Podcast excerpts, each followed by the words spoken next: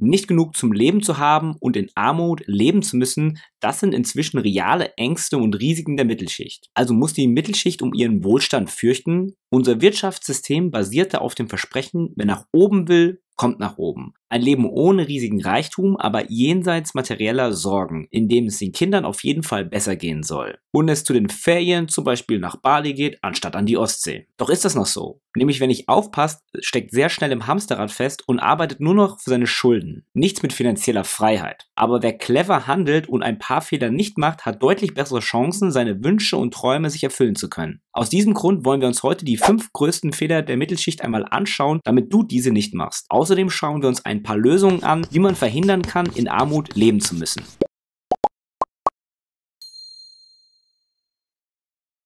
Ja, unsere Mittelschicht hierzulande ist immer mehr bedroht. Und das ist nicht nur gefühlt der Fall, sondern ganz real. Die Basis der Gesellschaft bröckelt. Und aus Sicht der Mittelschicht ist das besonders kritisch, weil die Armutsquote in den vergangenen Jahrzehnten stark zugenommen hat, und zwar weitaus stärker als der Anteil der reichen Haushalte.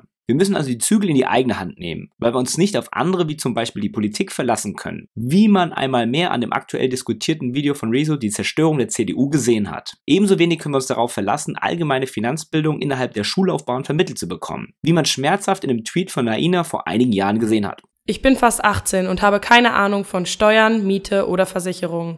Aber ich kann eine Gedichtsanalyse schreiben.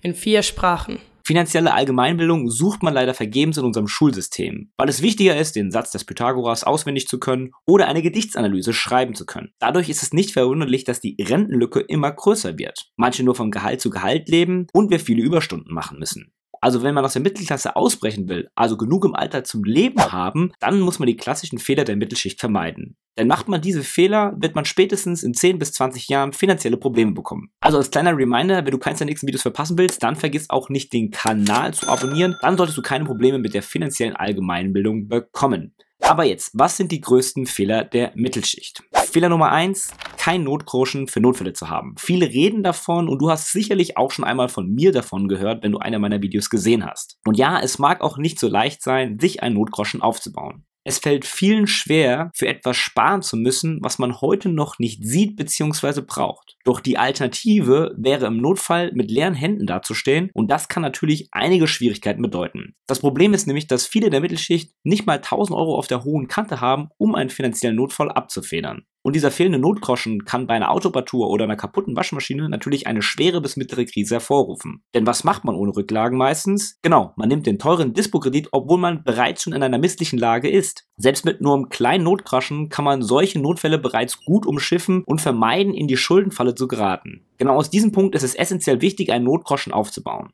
Wir wollen nämlich verhindern, dass die Zinsen gegen uns arbeiten, sondern für uns.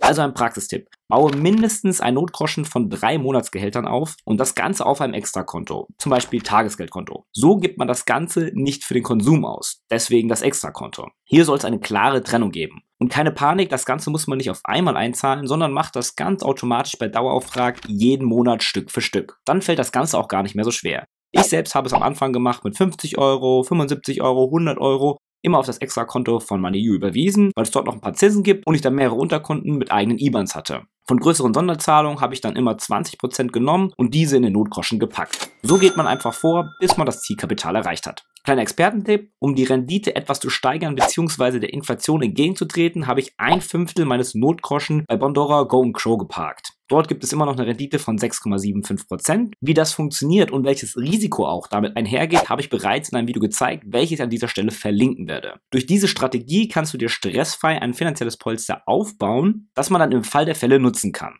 Punkt 2, nicht genug zu investieren oder schlimmer, gar nicht für das Alter vorzusorgen. Beim Sparen sind wir Deutschen Weltmeister. Doch wenn es ums Investieren geht, dann sind wir eher zurückhaltend. Und obwohl das Investieren an der Börse eines der besten Möglichkeiten ist, um langfristig Vermögen aufzubauen. Bestes Beispiel dazu ist Mr. Earl. Der Parkplatzwächter Earl aus Baltimore hat es mit einem Gehalt von gerade mal 20.000 US-Dollar geschafft, ein Vermögen von einer halben Million aufzubauen. Dies hat er geschafft, indem er sein Erspartes an der Börse investierte. Hier mal ein paar Cent, da mal ein paar Dollar und so weiter und so fort. Das Erstaunliche an der Story ist, sein finanzielles Wissen war nicht großartig. Auch hat Earl nicht studiert und er hatte sogar eine Leseschwäche. Das soll uns zeigen, man braucht eigentlich nur Geduld und Hartnäckigkeit, das macht sich am Ende bezahlbar. Niemand muss ein Mathe-Genie oder Börseexperte sein. Doch es scheint so, als würden viele lieber einen zweiten Job annehmen, anstatt ihr Geld an der Börse zu investieren. Die zwei meistgenannten Gründe dafür sind einmal die Angst, etwas falsch zu machen oder die Meinung, die Thematik sei viel zu komplex. Darum stecken viele lieber den Kopf in den Sand und machen gar nichts. Oder legen ihr Geld mit blindem Vertrauen in die Hände sogenannter Berater. Doch mit beiden Varianten fährt man meistens nicht gut, denn selbst ist man immer noch sein bester Anlageberater. Auf der anderen Seite sollte man natürlich nicht völlig naiv und unwissend vorgehen. Sprich auf gut Glück in irgendwelche zweifelhaften Finanzprodukte zu investieren, um schnell reich zu werden. Das geht meistens ebenso schief. Oder Gebühren, Kosten und Steuern geben einem schlechten Investment den Rest. Doch die Basics für die finanzielle Allgemeinbildung sind gar nicht so schwer und auch in relativ kurzer Zeit zu erlernen. Also wenn du nach einem Weg suchst, wie du stressfrei und erfolgreich an der Börse investieren kannst, dann hilft dir vielleicht mein kostenloser Finanzcoach Chatbot dafür, wo du das Ganze ganz einfach im Messenger machen kannst. Das verlinke ich dir mal oben rechts in der Infokarte.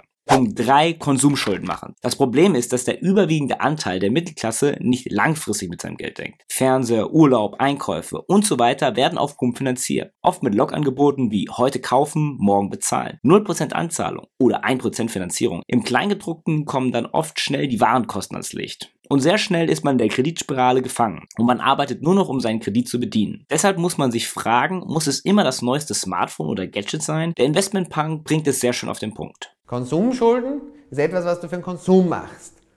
Das ist meistens besonders dumm, weil du etwas kaufst, was sehr rasch an Wert verliert. Also man sollte sich vorher wirklich fragen, brauche ich das Ganze wirklich, beziehungsweise schafft es mir einen echten Nutzen gegenüber, was kaufe ich nur, weil ich es gerade in dem Moment will plump gesagt, einfach keine Sachen kaufen, die man sich nicht leisten kann. Wenn du langfristig mit deinem Geld denkst und davon ablässt, was du nicht wirklich brauchst, dann kannst du langfristig ein Vermögen aufbauen und dir Dinge leisten, die du dir wünschst, weil du zum Beispiel das neueste Smartphone aus deinem zusätzlichen Cashflow bedienen kannst. Deine Assets finanzieren sozusagen dein Leben. Hier gibt es zwei Tipps, wie du große und kleinere Spontankäufe vermeiden kannst. Die 10-Minuten-Regel bei kleineren Spontankäufen 10 Minuten darüber nachdenken, ob der gefragte Artikel nicht doch verzichtbar ist. Oder die 30-Tage-Regel bei größeren Vorhaben eine Frist von 30 Tagen einhalten. Es kann nämlich gut sein, dass nach dieser Bedenkzeit nicht mehr viel für das Objekt der Begierde spricht. Also kaufe wirklich nur das, was du brauchst und der Rest wird investiert. Dabei solltest du mindestens 10% deines Gehalts in den langfristigen Vermögensaufbau stecken. Je mehr, desto besser. Also bezahle dich selbst immer zuerst. Punkt 4. Zu viel in Güter zu investieren, die stark an Wert verlieren bzw. nicht in Wert steigern. Die größte Investition für viele Menschen ist meistens ihr Haus oder ein neues Auto. Man spart sehr lange dafür, um sich diesen Traum zu erfüllen. So zum Beispiel für ein neues Auto. Dabei haben gerade Neuwagen den größten Wertverlust im ersten Jahr nach ihrer Zulassung. Im Schnitt beträgt dieser Wertverlust laut autozeitung.de bei einer jährlichen Fahrleistung von 15.000 Kilometer 24,2% Also gut ein Viertel des Wertes geht verloren innerhalb des ersten Jahres. Dazu kommen dann irgendwann Inspektionen, Reparaturkosten und so weiter und so fort. Eine solche Investition mit solchen Verlusten würde man wohl niemals an der Börse machen, beziehungsweise sehr schnell stoppen. Deshalb wäre eventuell ein Gebrauchter die bessere Alternative. Am besten ein Auto mit einem geringen Wertverlust. Laut autozeitung.de sind Gebrauchtwagen in einem Alter von drei Jahren eine gute Alternative. Diese Autos haben den schlimmsten Wertverlust bereits überstanden, bieten trotzdem noch aktuelle Technologien und haben meist das beste Preis-Leistungs-Verhältnis. Zwar wird auch dieser Wagen weiter an Wert verlieren, aber der Verfall ist deutlich langsamer als in den ersten drei Jahren. Also besonders vorsichtig bei solchen lebensverändernden Ausgaben.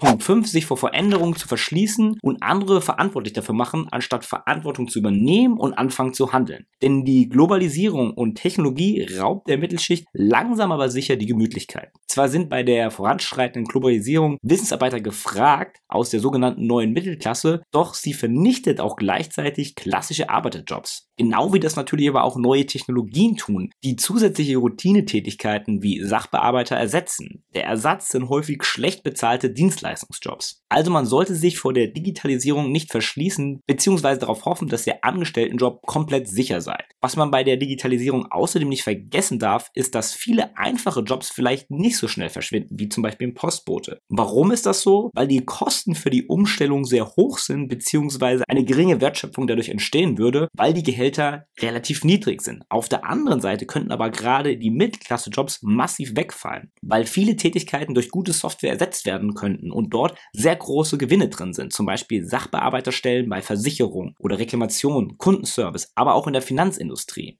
Und am Ende ist weder der Angestelltenjob sicher, noch das Unternehmertum. Und dafür darf man aber auch die Schuld nicht bei der Politik suchen, sondern sollte selbst aktiv werden. Also statt nur eine Einkommensquelle zu haben, sollte man vielleicht versuchen, neue Möglichkeiten und Technologien zu nutzen, um sich nebenbei etwas aufzubauen. Oder aber auch neue Dinge zu lernen oder auch schauen, wie kann ich mich unersetzbar in der Firma machen. Ein super Kommentar unter meinem Video dazu war. Der Beruf mit Zukunft Immer neugierig bleiben und sich weiterbilden. Du hast jetzt die fünf großen Fehler der Mittelschicht gehört. Jetzt liegt es an dir daran, etwas zu machen oder mehr daraus zu machen. Das Grundprinzip sollte einleuchtend sein. Wer über seine Verhältnisse lebt, bekommt dafür früher oder später die Quittung. Und ich glaube, keiner von uns will freiwillig ins Hamsterrad. Oder?